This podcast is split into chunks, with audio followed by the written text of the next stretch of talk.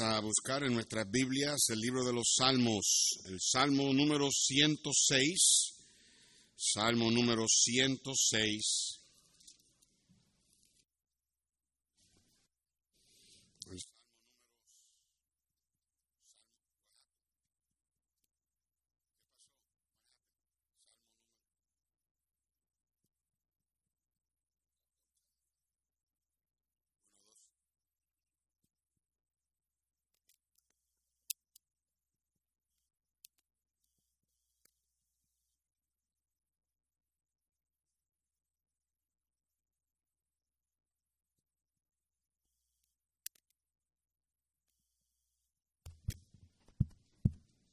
Salmo 106, versículos del 1 al 8, puesto de pies, puesto de pies, para leer estos ocho versos. Yo voy a leer el primer verso y ustedes conmigo el segundo. Así hasta el 8 nos alternamos. Dice, aleluya, alabad a Jehová, porque Él es bueno, porque para siempre es su misericordia. ¿Quién expresará las poderosas obras de Jehová? ¿Quién contará sus alabanzas? Dichosos los que guardan juicio, los que hacen justicia en todo tiempo. Acuérdate de mí, oh Jehová, según tu benevolencia para con tu pueblo, visítame con tu salvación, para que yo vea el bien de tus escogidos, para que me goce en la alegría de tu nación, y me gloríe con tu heredad. Pecamos nosotros como nuestros padres, hicimos iniquidad, hicimos impiedad. Nuestros padres en Egipto no entendieron tus maravillas, no se acordaron de la muchedumbre de tus misericordias, sino que se rebelaron junto al mar, el mar rojo. Pero Él los salvó por amor de su nombre, para hacer notorio su poder. Vamos a orar y viene ah, el cuarteto del staff que va a estar cantando un especial y entonces vendrá el mensaje. Padre, hemos llegado a la hora que tú, Señor, sabes, es la hora que tu palabra es predicada y nosotros ah, atendemos a lo que tu Santo Espíritu tiene que decirnos. Bendice ahora, oh Dios, la predicación, danos oído para oír lo que tu Santo Espíritu le dice a la iglesia. En el nombre de Cristo te lo pedimos. Amén. Pueden tomar asiento. Gracias.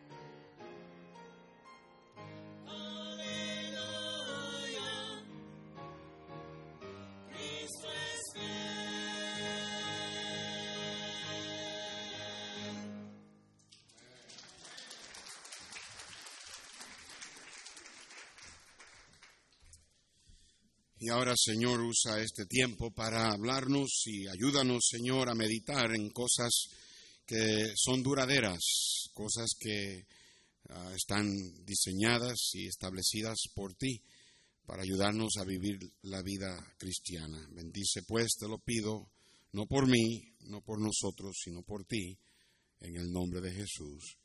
Amén.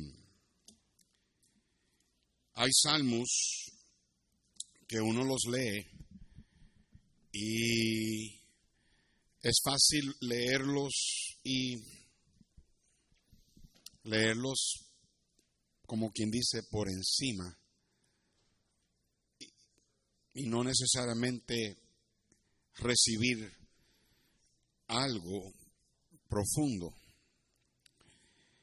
Pero el Salmo 106 es uno de los de, los salmos que en mi opinión contiene palabras claves, palabras que resaltan, sobresalen, palabras que agarran tu atención si tú lo lees cuidadosamente. Dice el salmista, aleluya, alabad a Jehová porque Él es bueno. Y algo tenemos que tener claro, hermanos, es que Dios es bueno cuando, todo el tiempo, y todo el tiempo Él es bueno.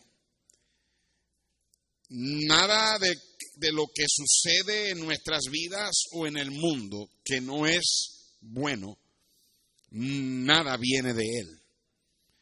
Lamentablemente por causa del pecado, por causa de la libertad o del libre albedrío que nosotros tenemos y decisiones que hacemos, a veces errores que cometemos, cosas pasan. La vida no es justa. Aquí hay jóvenes que no tienen culpa de lo que sus padres hoy día, por errores, han creado un caos y tienen que vivir con repercusiones y a veces la vida no es justa para ellos, pero aún así Dios siempre es bueno. No importa, porque Dios no hace nada malo. Y luego dice el versículo 2, ¿quién expresará las poderosas obras de Jehová? ¿Quién contará sus alabanzas? Es una pregunta retórica. Lo que significa es que no hay manera de que alguien lo pueda expresar. Es una pregunta que la contestación es obvia. Nadie puede expresar lo poderoso de las obras de Dios. Nadie puede contar sus alabanzas porque son más allá de nuestro alcance, porque humanamente hablando, tú y yo no tenemos las palabras debajo del cielo para poder expresar las grandes obras que Dios ha hecho y poder contar todas las bendiciones que Dios ha dado. Dichosos los que guardan juicio, los que hacen justicia en todo tiempo. Y en el verso 4 es algo impactante, algo interesante. Dice así, acuérdate de mí oh Jehová. Mire hermano, por más que nosotros a veces no pensamos en Él, nadie aquí en su juicio cabal quiere que Dios se olvide de uno. Queremos que Dios se acuerde de nosotros en nuestros buenos tiempos. Y definitivamente queremos que Dios se acuerde de nosotros en nuestros malos tiempos. Nadie quiere que Dios se olvide de uno. Ay de aquel de quien Dios se olvida. Pero por lo menos nosotros, hijos de Dios, si usted ha recibido a Cristo, Dios nunca se olvida de nosotros. Dios nunca nos desampara, nunca nos abandona. En el verso 7, él dice, nuestros padres en Egipto no entendieron tus maravillas, no se acordaron de la muchedumbre de tus misericordias. qué fácil es para nosotros olvidar. Tal vez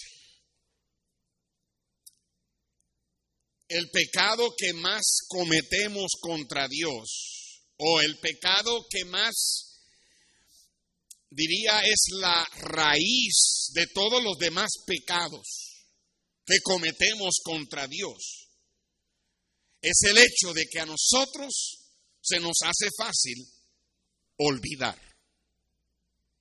Somos olvidadizos y es algo increíble lo fácil que se nos hace, lo propenso que somos a olvidarnos, a olvidarnos de todo lo que Dios ha hecho. Si había un pueblo que debería siempre recordar y luego contarle a los hijos lo que Dios había hecho era el pueblo o era la generación que estuvo en Egipto y que vio las plagas que Dios envió. Y no solamente eso, pero vieron que el mar rojo se abrió por la mitad y caminaron en seco, mientras que Dios mantuvo el ejército de Egipto con el fuego, con la columna de fuego, los tuvo allá. Y cuando él dejó que el ejército se le fuera detrás, el pueblo de Israel nada más que se dio la vuelta para ver el mar volver en sí y ahogar el ejército entero. Una experiencia así nadie la debe de olvidar. Sin embargo, la Biblia dice que los padres de Egipto se olvidaron de las muchedumbres de sus misericordias. Dice el versículo 8. Pero aún así dice, Él los salvó por amor de su nombre. Gloria a Dios que Dios nos ama en las buenas y en las malas. Y dice, por hacer notorio su poder. Él tiene el derecho de que Él, eh, eh, si alguien tiene el derecho de desear honra y gloria, debe ser Dios. Y si alguien tiene el derecho de que todo el mundo conozca lo grande que es Él, es Dios. Y Él demanda eso porque Él es Dios. Y Él quiere que todo el mundo reconozca el gran poder de nuestro Dios. Y Él dice, reprendió al mar rojo y lo secó y les hizo ir por el abismo como por un desierto. Los salvó de mano del enemigo y los rescató de mano del adversario. Cubrieron las aguas a sus enemigos, no quedó ni uno de ellos. Entonces creyeron a sus palabras y contaron su alabanza. Bien pronto, olvidaron sus obras. Se entregaron a un deseo, no esperaron a su consejo, se entregaron a un deseo desordenado en el desierto. Hermano, ¿Sabe lo que Dios está diciendo ahí? El pueblo de Dios acabó de ver el mar rojo ahogar al pueblo de Egipto, al ejército. Salen de ahí y llegan al monte de Dios, donde Moisés se sube a recibir la ley de Dios. Y dicen, ellos creyeron en la, en la obra de Dios, creyeron en el poder de Dios, creyeron sus palabras, alabaron al Señor. Si usted estudia Éxodo, ellos cantaron himnos de alabanza. Y dice, bien pronto, se desordenaron en el desierto y estaban desnudándose y estaban cantando música de Egipto y viviendo como animales y adorando un becerro. Adorando a un becerro que supuestamente Aarón dijo, pues yo le pedí al pueblo que me diera el oro y yo lo eché en el horno y ¡puf! salió. Salió ese becerro. Mire el verso 21. Olvidaron a quién? Al Dios de su salvación. Escúcheme lo que le voy a decir. No toma excepto un solo paso de olvidarse de lo que Dios ha hecho a olvidarse totalmente de Dios. ¿Sabe que hay cristianos Ahora mismo, por toda la región de aquí de Louisville, supuestamente gente salva y bautizada y gente que, que se congregaban ya sea en esta iglesia o en una buena iglesia donde se predica la sana doctrina, que ya se han olvidado de Dios, pero antes de que se olvidaran de Dios, se olvidaron de Dios, de todo lo que Dios había hecho por ellos.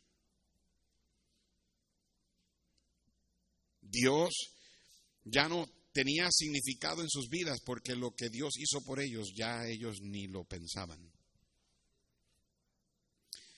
Mire el verso 43, voy a brincar por causa del tiempo. Dice la Biblia en el verso 43, muchas veces los libró, mas ellos se rebelaron contra su consejo y fueron humillados por su maldad. Con todo, a pesar de eso, él miraba cuando estaban en angustia y oía su clamor y se acordaba de su pacto con ellos y se arrepentía conforme a la muchedumbre de sus misericordias. Qué tremendo Dios servimos, amén. En esta mañana, en lo que me queda de tiempo, quiero predicarte sobre el tema, no olvides recordar. O pudiera titularlo, ¿cuán rápido nos olvidamos? Estos judíos, tres días después de haber salido de Egipto, se habían olvidado de Dios. Tres días. Vieron las plagas que Dios envió para hacer la diferencia entre ellos y los egipcios, endureciendo el corazón de Faraón más y más para demostrar aún más su poder. Vieron cómo Dios los cruzó en seco a través del Mar Rojo y tres días después se estaban quejando. Se habían olvidado. Quiero compartir tres principios. Tres principios, rapidito. Número uno, no olvides recordar lo que Dios ha hecho por ti. Simple, pero profundo. ¿Por qué digo esto? Porque al decir esto, la mayoría de la gente dice, oh, yo siempre, yo sé todo lo que Dios ha hecho por mí. Es que es, que, es, que es algo que lo, lo, lo oímos, lo pensamos, pero no lo meditamos. Reconocemos que Dios ha sido bueno, pero así como es como la persona que dice, Señor, perdóname si he pecado contra ti. O la persona que dice, Señor, perdóname de todos mis pecados. Pero es todo por encimita. Cuando digo no olvides recordar lo que Dios ha hecho por ti, envuelve mucho más de lo que vemos por encima. Lo que Dios está diciendo es, haz lo que sea necesario para que no se te olvide lo que Dios ha hecho por ti. Haz lo que sea necesario. Mami, desde que yo recuerdo, you know, cuando yo era chiquito, no ha pasado mucho tiempo. Desde que yo era chiquito, mami siempre la veía a veces con un hilo en el dedo. Ella, ella es de la old fashion. Ella no usa celulares así para... Ella se amarra un hilo, a veces dos o tres de diferentes colores. Y eso es lo que le recuerda a ella, las cosas que ella tiene que recordar. Y Dios está diciendo, si es necesario, ponte un hilo. Si es necesario, haz lo que sea para que no se te olvide. Somos tan propensos a olvidarnos que tenemos que tener algo que constantemente nos recuerde, que constantemente esté ahí como un recordatorio. Lo mucho que Dios ha hecho por nosotros, lo bueno que Dios ha sido con nosotros. Alguien diga amén. Nunca se me olvida la historia del niño que no tenía papá y mamá, vivía en un reino donde había un palacio y un rey y una reina que no podía tener hijos. Y este niño era pobrecito, huérfano, y tú lo veías en la calle jugando con, con piedras y con palos, no tenía dónde dormir, dormía debajo de una banca, se arropaba con, con alguna este, paja o con algún tipo de papel y comía de lo que la gente se compadecía y le daba de comer. Y un día el rey y la reina, no teniendo hijos, decidieron temer, tomar un viaje por su reino y, empezaron a ir villa tras villas hasta de momento se encontraron con este niñito en la carretera y pararon el carruaje y el rey le preguntó al niño, niño, ¿dónde tú vives? Y el niño dijo, yo no tengo dónde vivir. ¿Y dónde está tu papá y tu mamá? Yo no tengo papá y mamá. Y le dijo, pero ¿dónde tú duermes? Pues yo duermo donde sea, donde pueda encontrar un lugar caliente, donde pueda encontrar un lugar cómodo. El rey y la reina se miraron y con los pensamientos y la mirada se estaban diciendo lo mismo y le dijeron al niño, ¿te gustaría vivir con nosotros? ¿Te gustaría ir al palacio con nosotros? El niño se quedó sorprendido. ¿Usted quiere que yo mire cómo estoy vestido? Mire cómo yo estoy. Yo no, estoy limpio, yo soy huérfano. No te preocupes, te damos de comer, tienes un lugar donde vivir, un lugar donde dormir. Si te vienes con nosotros, nosotros no podemos tener hijos, pero te, nos gustaría que fueras nuestro hijo. El niño rápido se sube al carruaje, se va al palacio Allá le dan su propio cuarto, un closet lleno de ropa, zapatos, uno para cada día, todos los días, eh, banquetes, comida con esplendidez. El niño estaba tan y tan lleno de, de asombro de cómo él no podía ni creerlo. Y todos los días en la mañana el sirviente del niño tocaba la puerta de su cuarto y le decía, Señor Majestad Junior, es hora de levantarse. Y el niño entonces comenzaba a prepararse y a vestirse para bajar a desayunar con el rey y la reina. Y cuando él abría la puerta, el sirviente notaba que el niño siempre salía llorando. Al otro día, a la misma rutina. Señor Majestad Junior, es hora de levantarse. El niño se levantaba, se preparaba. Cuando abría la puerta, el siervo lo miraba y él siempre salía con lágrimas en sus ojos. Y un día el siervo no pudo contenerse y tocó la puerta Señor Majestad Junior, es hora de levantarse. Y el niño cuando salió y lo vio llorando, le dijo, Señor Majestad Junior, yo no puedo ya parar, no puedo, no puedo detener la curiosidad. Estoy haciendo algo para ofenderle. Usted sale siempre llorando. Que hay algo que estoy haciendo mal, estoy causando que usted llore. Porque sale llorando todos los días. Y el niño le dijo, si usted quiere saber, simplemente venga mañana cuando toque la puerta y entre al cuarto y observe. Al otro día en la mañana el siervo no podía esperar. Cuando vino la mañana y la hora de levantarlo, tocó la puerta. Señor Majestad Junior, es hora de levantarse. Y cuidadosamente el, el siervo del niño abrió la puerta y vio como el niño se levantó. Y fue al closet para escoger su ropa. Todos los días podía ponerse una ropa real, nueva, preciosa.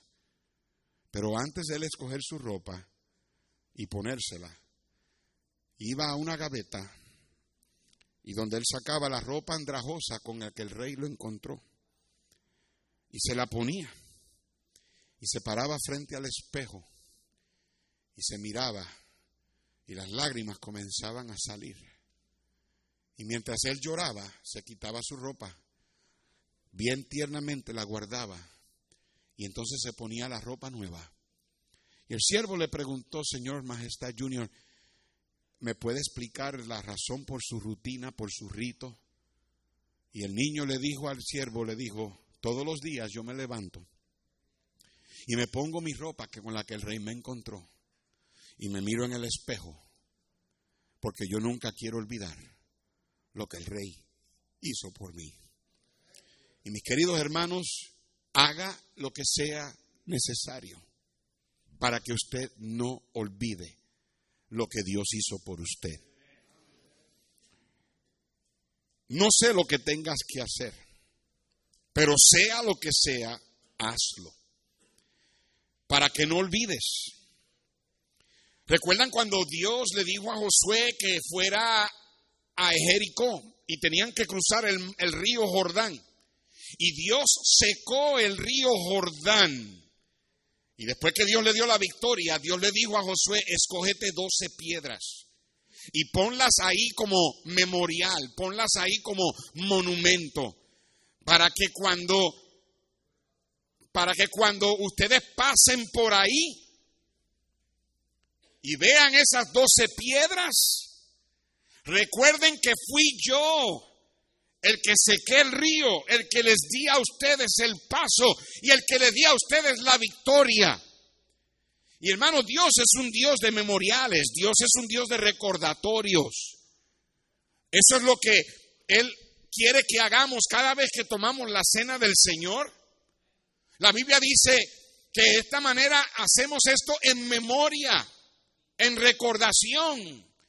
Lo hacemos para no olvidarnos que Cristo en la cruz pagó por nuestro pecado. De hecho, vaya conmigo a Éxodo capítulo 12. Éxodo capítulo 12.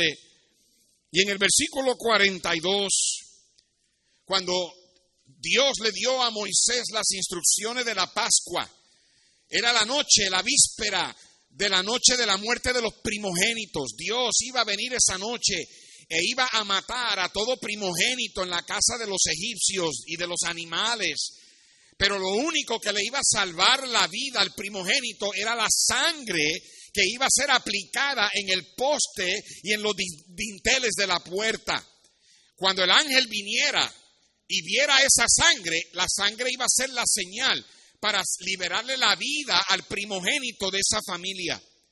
Pero todo primogénito que no tenía sangre aplicada el Señor lo mató. Y la Biblia dice, al establecer esa, dándole las instrucciones, al establecer esa noche, la Pascua, the Passover, dice la Biblia en el verso 42, es noche de qué? De guardar. Dios le estaba diciendo, this is a night to be remembered. Una noche para recordar, una noche para que no olvides, dice, por haberlo sacado en ella de la tierra de Egipto esta noche deben guardarla para Jehová todos los hijos de Israel en sus generaciones. Se da cuenta, hermano, de que nuestro Dios es un Dios de recordatorios. Él quiere que recordemos, no olvides recordar lo que Dios ha hecho por ti. Haz lo que tengas que hacer. Fotos, tal vez fotos de cosas que, que, Dios hizo. Tal vez una lista, ¿te imaginas la lista de, estos, de, este pueblo? Si ellos hubiesen escrito, de hecho Dios se las escribió y se las dio escrita. Dios nos ha dado a nosotros en escrito una lista de todo lo que Dios ha hecho por nosotros en su palabra. ¿Están conmigo? Las plagas las nombramos en mi clase cómo Dios mandó plagas. Mira hermano, si tú has sido un cristiano por bastante tiempo, tu memoria no es tu enemigo, tu memoria es tu amigo. Yo sé que algunos de nosotros ya se nos están olvidando las cosas. Las cosas se ponen mal cuando usted está hablando por teléfono y está tratando de buscar el teléfono. Y usted está en el teléfono. Mm.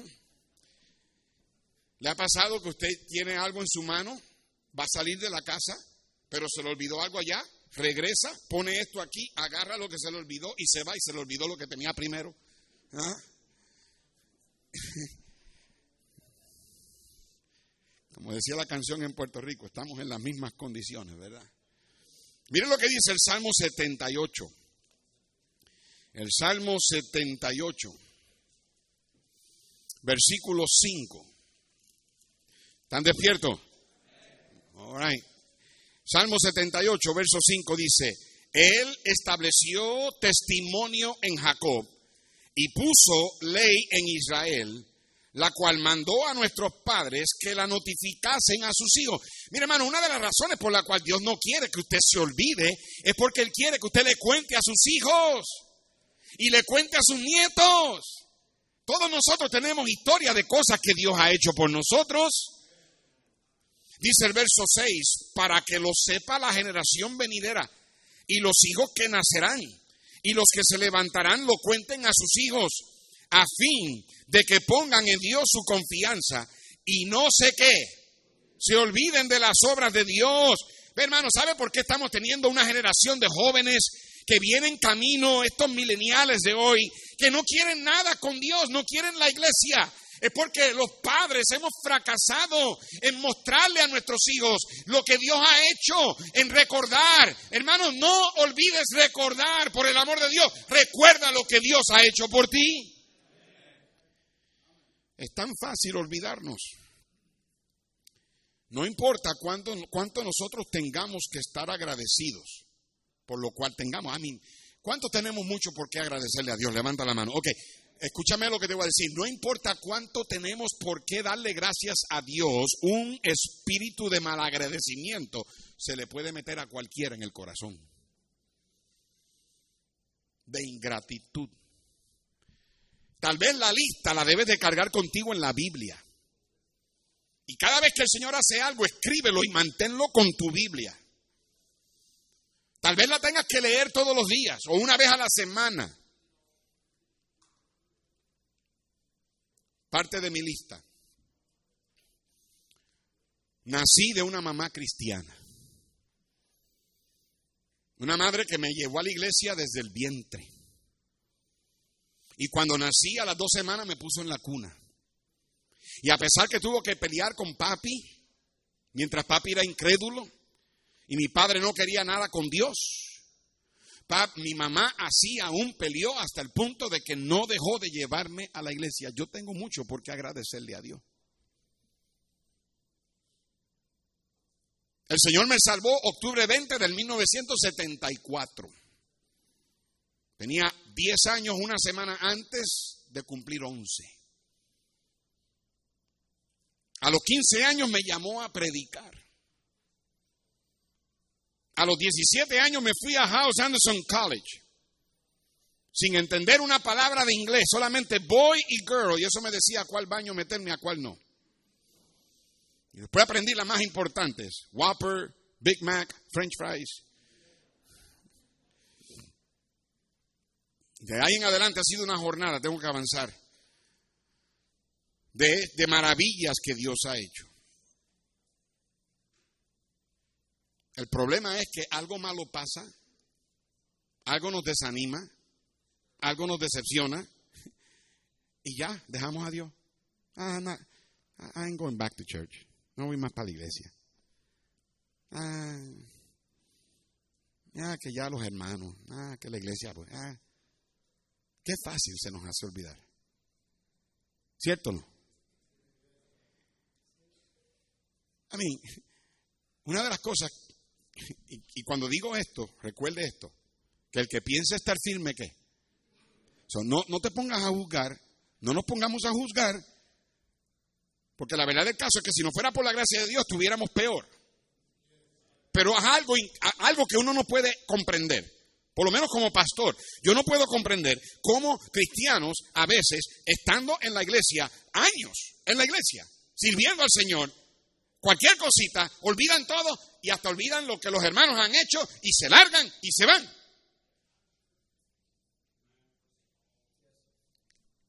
Es triste. Mira, hermano, Dios no quiere que tú y yo recordemos lo que Él ha hecho por nosotros para que hagamos por Él. Dios no tiene motivos egoístas. Él no está interesado en que tú le des a Él porque y esa es la razón por la cual él, él no es como nosotros. Nosotros somos egoístas, somos, ah, ah, pensamos en nosotros. ¿Y por qué yo no puedo? ¿Y por qué a mí no me escogieron? ¿Y por qué yo no puedo esto? ¿Y por qué yo no puedo enseñar clase? ¿Y por qué yo no puedo cantar especial? ¿Y por qué yo no puedo? Y yo, y yo, y yo, y yo, ya parecemos yoyos. Dios no es así. Dios no trata, Dios no está tratando de que tú recuerdes lo que Él ha hecho por ti para que tú le des algo. Pero hay algo seriamente malo con un cristiano que Dios ha hecho mucho por él y él no quiere hacer algo por el, por el Señor. Mira el Salmo 116. Salmo 116. Despierten, hermanos. Un día, un día me vas a invitar a comer y me voy a quedar dormido en la comida. Digo, después que me la coma. Salmo, ya, bueno, todo depende de, lo que me sirvan. Si, si no me gusta, me duermo antes. Salmo 116, verso 12. ¿Lo tienen? Vamos a leerlo, todos juntos, ¿listos? Que pagaré a Jehová por todos sus beneficios para conmigo. ¿Ok? ¿Alguien aquí? ¿Alguien aquí? ¿Usted cree que nosotros podemos pagarle a Dios por todo lo que Él ha hecho, sí o no? Más nunca. La salvación solamente no la podemos ni pagar. Por eso es que la tuvimos, tuvimos que dejar que Él pagara por nosotros. Si tú y yo pagamos por nuestro pecado, adivina dónde estaríamos. Levanta la mano si Dios alguna vez te ha contestado una oración. Levántala, a ver. Levanta la mano si Dios a ti en un momento dado te ha sanado de una enfermedad. A ver, levántala. Levanta la mano si Dios en alguna manera te protegió en un accidente. ¿Sabes qué? A veces nos ha protegido de accidentes que ni sabíamos que lo íbamos a tener. Levanta la mano si Dios te ha provisto en tiempos donde no has tenido dinero y ha, y ha hecho milagros. Levanta la mano. ¿Con qué pagaremos? Ahora la pregunta es, ¿cómo le pagamos? ¿Tú crees que Dios recibe lo que es justo? Qué fácil se nos hace olvidar. Docenas de cristianos en la casa durmiendo, haciendo otras cosas, cuando deberían estar en la casa del Señor.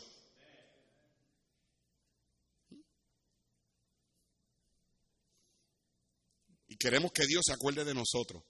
Oh Jehová, acuérdate de mí. ¿Alguien dígame? No olvides recordar lo que Dios ha hecho por ti. Número dos, no olvides recordar lo que otros han hecho por ti. Regresa al Salmo 106. Salmo 106. Mira el verso 32. Salmo 106. Dice el verso 32, hablando de Moisés, dice, también le irritaron, el pueblo, el pueblo irritó, le irritaron en las aguas de Meriba y le fue mal a Moisés por causa de ellos. El pueblo irritó a Dios y a Moisés le fue mal. Dice, porque hicieron revelar su espíritu y habló precipitadamente con sus labios. Ellos hasta se enojaron con Moisés. Moisés. Moisés fue el que los sacó de ahí. Moisés, el que los llevó hasta el Mar Rojo. Moisés, el que los cruzó al frente del Mar Rojo. Moisés, el que fue al monte y recibió la ley. Moisés, el que los guió por todo el desierto.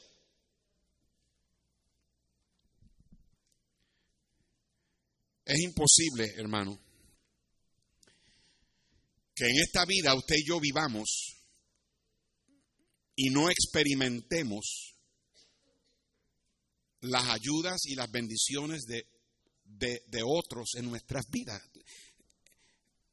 ¿Entendemos eso, hermano? Entendemos de que, de que todos nosotros estamos aquí porque de alguna manera u otra alguien nos ha ayudado. Alguien ha hecho algo por nosotros. de la misma manera que usted ha hecho algo por otros.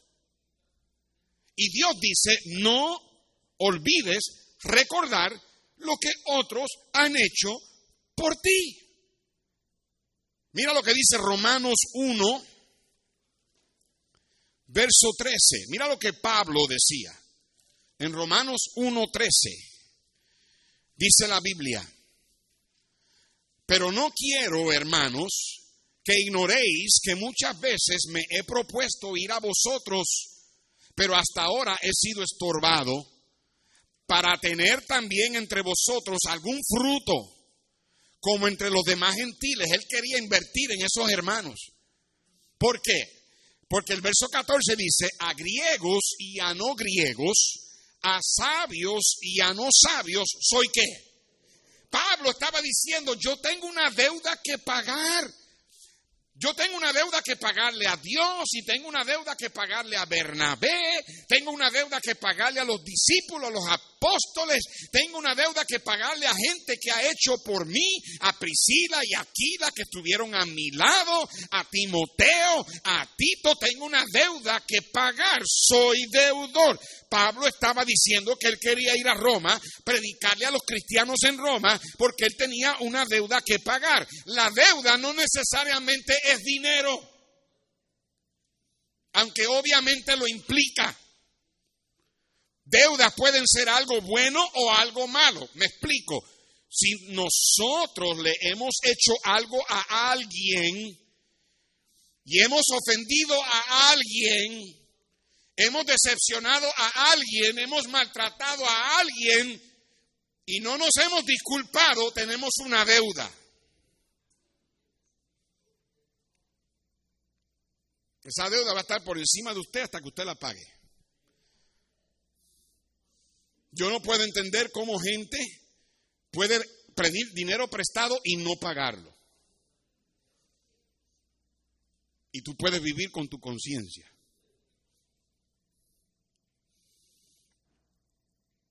Pero también si alguien ha hecho algo por ti, que en realidad no tenía que hacerlo, hermano, tenemos una deuda. Tú la tienes, yo la tengo. Si alguien ha hecho algo por mí, yo entiendo que muchas veces personas hacen cosas por nosotros y no quieren nada de regreso porque no quieren perder la bendición de Dios, quieren la bendición de Dios. Yo entiendo eso.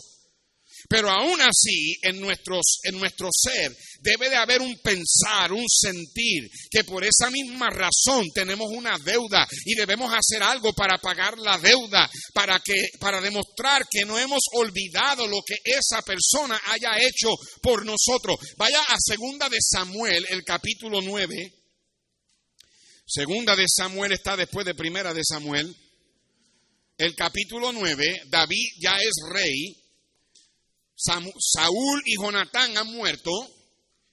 Y dice la Biblia, dijo David, ¿ha quedado alguno de la casa de Saúl a quien haga yo misericordia por amor a quién? Jonatán. ¿Quién era Jonatán? Jonatán era el hijo de Saúl. Jonatán era el que se supone que heredara el trono.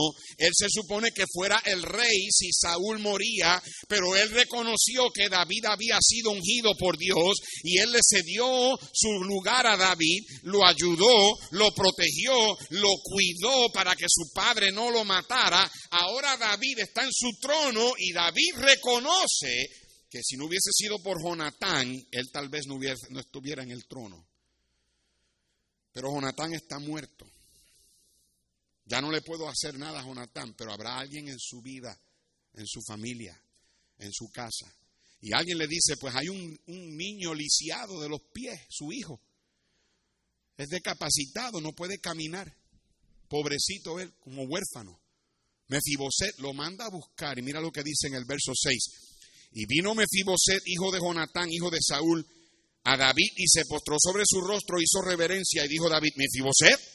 Y él respondió, he aquí tu siervo. Y le dijo, no tengas temor, porque yo a la verdad haré contigo misericordia por amor de Jonatán tu padre y te devolveré todas las tierras de Saúl tu padre o tu abuelo y tú comerás siempre a mi mesa. ¿Te das cuenta que ese muchacho ese día se convirtió en multimillonario de la noche a la mañana porque David le regresó toda la tierra de Saúl y los dejó que se, que se sentara a la mesa a comer todos los días. ¿Por qué David hizo eso? Porque David tenía una deuda que pagar. Piensa ahora mismo a quién tú le debes algo.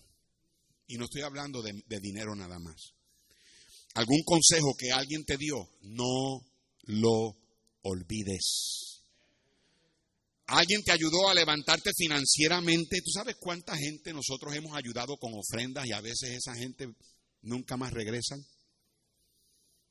Y yo entiendo, hay algunos, tú tienes que tener cuidado porque hay alguna gente que dice, ¿para qué ayudar si eso es lo que hacen? ¿Para qué? No, siempre será más bienaventurado dar que recibir. Pero es triste que haya gente que se le olvida. Alguien hizo algo por tu vida espiritual, no lo olvides. Alguien hizo algo por uno de tus hijos, no lo olvides. Alguien estuvo a tu lado cuando tú más lo necesitabas, no lo olvides. Alguien guió tu vida y hoy tu vida es lo que es porque alguien te guió. No lo olvides. Alguien te animó cuando estabas desanimado. No lo olvides. El desánimo más grande, hermano Río, para el pastorado es uno ver a personas por quien uno ha llorado, ayudado. Yo he tenido gente en esa oficina que literalmente los he levantado del piso por la gracia de Dios. Dios me ha usado para levantarlos del piso. Literalmente con situaciones que nadie aquí conoce, el único que lo sé soy yo. Y mandarme un texto. Gracias, pastor, por todo lo que ha hecho. Usted siempre será mi pastor, pero ya no vamos a ir más a su iglesia.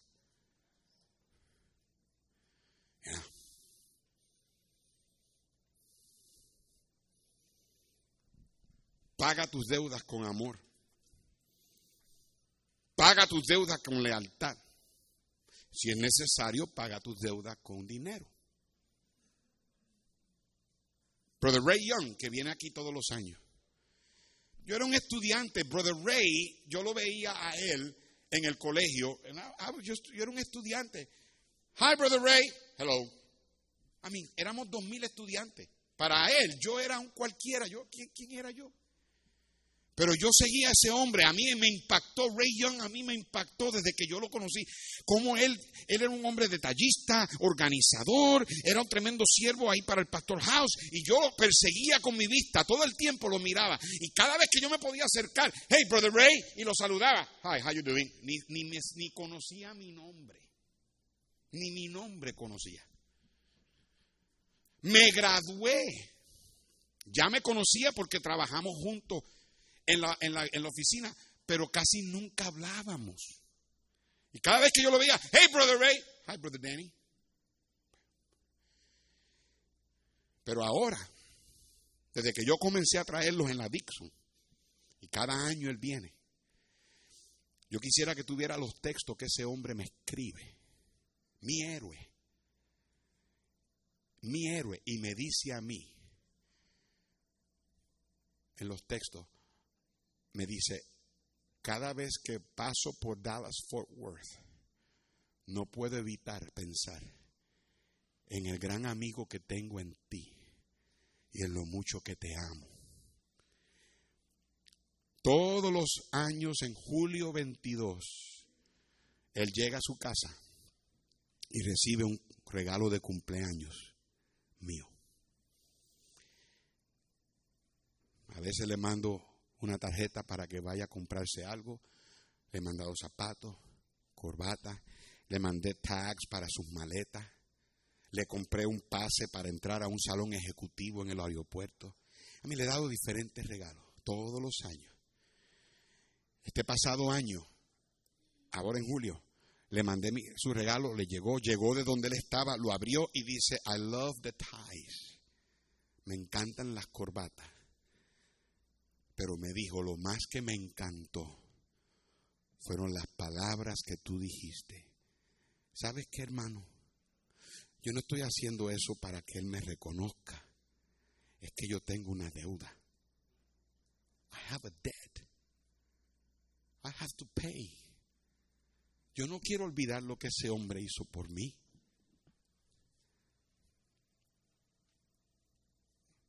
Nada se siente mejor en este mundo como pagar las deudas que uno tiene.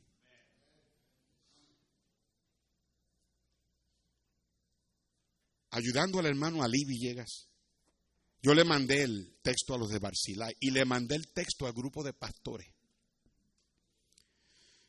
Y un pastor de Santo Domingo me mandó por el Western Union para que yo vaya a buscar ese dinero y lo recoja y se lo mande a él. Y ese pastor me escribió esto. A ver si lo encuentro. Me dice, yo le di las gracias por el dinero que mandó y me dice, este es el hermano José Agüero de Santo Domingo. Me dice, gracias Dani, tú eres el instrumento divino de ayuda a los siervos necesitados para este grupo de pastores, distantes en el espacio pero cercanos por Cristo. Le dije, gracias a Dios por eso, pastor, gracias por sus palabras, son de mucho ánimo. Y el hermano Juan Álvarez escribió, amén, mi hermano José. Hermano Dani es un apoyo y una ayuda incuestionable en nuestro grupo. Gracias, hermano amado Dani. Y yo simplemente puse, yo debo una gran deuda es una pequeña manera de pagar. I just want to pay my debt. That's what I want to do. Hay veces que yo quiero tirar la toalla y decir ya, but I want to pay my debt. No olvides lo que otros han hecho por ti. El tiempo se me fue. No olvides, por último, lo que tus padres han hecho por ti. Jóvenes. You know, es, increíble la, la mala crianza y la mala actitud que hay en la juventud hoy. Y el malagradecimiento que los jóvenes le tienen a sus padres. Tus padres no serán perfectos, pero ellos fueron los que te trajeron a este mundo. Y esa mamá es la primera que te tuvo en los brazos y la que te cuidó cuando tú estabas enfermo. Y cuando tú eras chiquito, esa mamá era perfecta. Pero de momento tienes 13 años, 14 años y ya tú sabes más que tu mamá. La, la manera que le hablas, págale tu deuda a tus padres amándolos, hablándoles bien respetándolos, ayudándoles, sirviéndoles. El hermano Jack Hiles fue criado por su mamá solo. En septiembre 19 del 1984, yo sé que el tiempo se me fue, escúchame y termino. Septiembre 19 del 84, yo llevaba, ese era mi tercer año, 81, 82, yo llevaba tres años, era, iba para mi cuarto año de escuela. Era un miércoles. Todavía recuerdo cuando yo estaba en el pasillo, frente a los, a, los, a los Box, a los apartados del, del correo. Cuando al final del pasillo, para mi sorpresa y de sorpresa de todos, Doctor Jack House estaba entrando con su guardia de seguridad y venía hablando con su hermana, la hermana Erlene Stevens. Sabíamos que la mamá del hermano House vivía en el colegio, la enfermería estaba enfermita y yo dije para entre mí, ok, aquí hay algo con la mamá. El hermano House venía y también él, ni me conocía y yo lo esperé que él llegara y cuando pasó por el lado mío le dije, preacher, I'm praying for you and your mama. Thank you. Siguió caminando. Esa noche él entró en el cuarto de, donde estaba la mamá de él y la mamá le dijo a Brother House, son, hijo, esta noche me voy a ir con el Señor y quiero que me hagas dos promesas. What is it, mamá? ¿Qué?